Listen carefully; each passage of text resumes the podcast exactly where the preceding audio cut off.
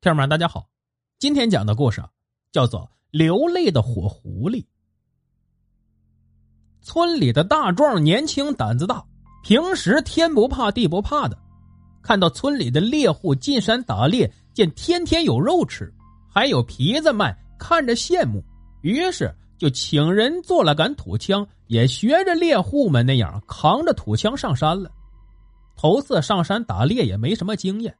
只是在大山里瞎撞，全凭运气而已。不过这小子也有自己的心眼就是一路走来都会用刀子在树上留下记号，免得自己迷路。当他走到老虎沟附近时，忽然看见一团火在眼前窜了过去。大壮一惊，慌忙举枪，可还是晚了。就见一只火狐狸已经跑出去很远了。虽然是头一次打猎，但从这距离上看。那只狐狸已经跑到土枪射程之外了，大壮心里真是懊悔极了，心里埋怨着自己大意，错过了一次好机会。正当他垂头丧气的时候，却见那只火狐狸居然又回来了，走路一步三摇的，好像喝醉酒一样。这是怎么回事？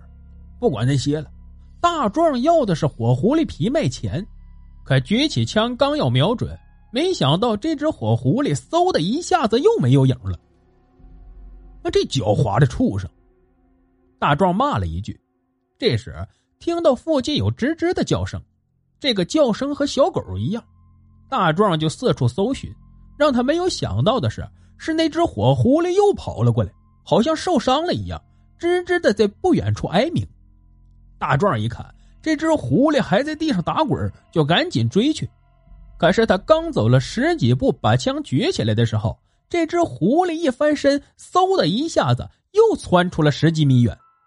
看来自己是没办法追上这只火狐狸，大壮只好摇着头，扛着枪回去看看到底是什么东西发出来的声音。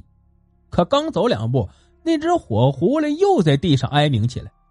大壮回头一看，见这只狐狸又在地上翻滚。大壮心想。听说火狐狸皮毛挺值钱的，而且很稀少，有经验的猎户也不知道能不能有幸遇上。如果自己能够打死这只狐狸，弄回村里，还不得羡慕死那些老猎户？于是就转身又朝这只火狐狸跑去。刚进入土枪的射场，这只火狐狸突然站起身，又跑得无影无踪了。难道这只狐狸在耍我？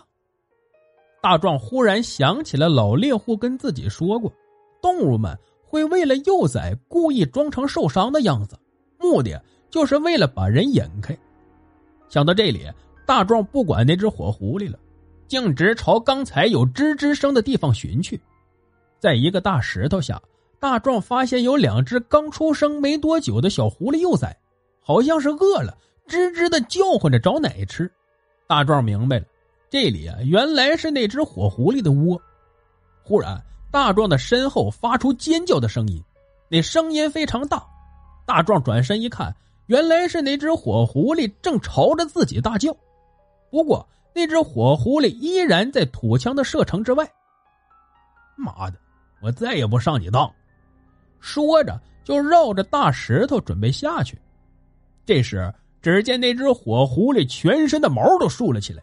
像一团火在燃烧，拼命的朝着大壮吼叫。大壮一看，反倒乐了，对着火狐狸说道：“你跟我耍横是不？好，我今天就让你耍。”说着，举起手里的土枪，瞄准火狐狸。而这时，那只狐狸不但不退，反而比刚才更凶了。火狐狸前腿一趴，后腿一蹬，朝着大壮就扑了过来。大壮想不到这只狐狸的胆子竟然这么大，也是条件反射般的扣动了扳机，轰的一声响，那只狐狸被枪打落在地上。头一次打猎就有这么好的运气，不但打死了一只珍贵的火狐狸，还在大石头下面抓到了两只小的。这都说人逢喜事精神爽，大壮心里很高兴，走路也快起来，很快就回到了村子里。哎呀，这次赚大发了！不但打到了一只火狐狸，还抓两只小的。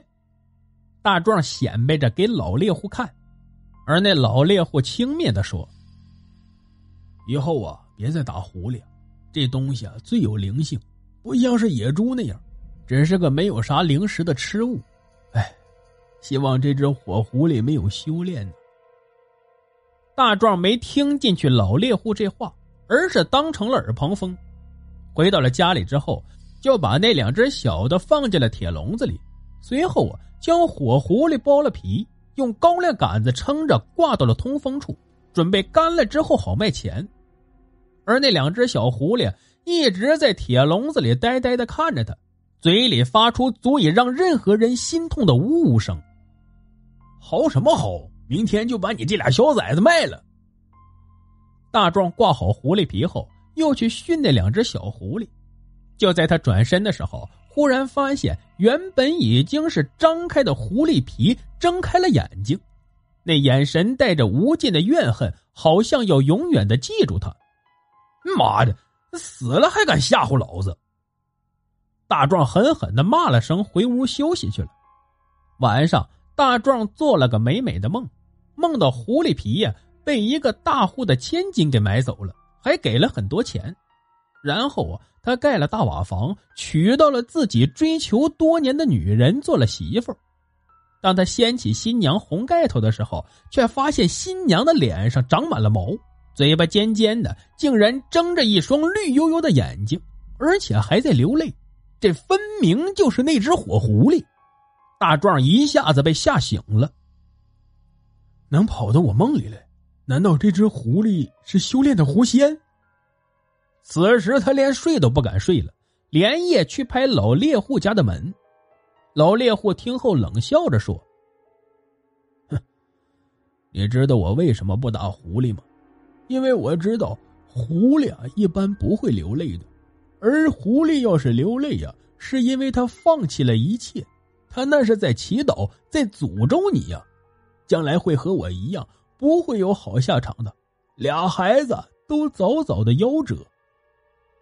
大壮一听，扑通一声跪了下来，哼，求大叔教我，那现在该如何是好啊？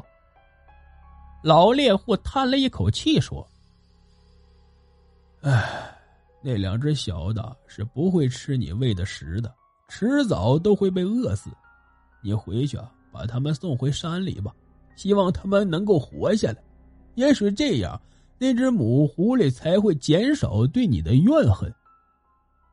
到了第二天，大壮收起了狐狸皮，抱着小狐狸，又将他们送到了老虎沟的大石头下。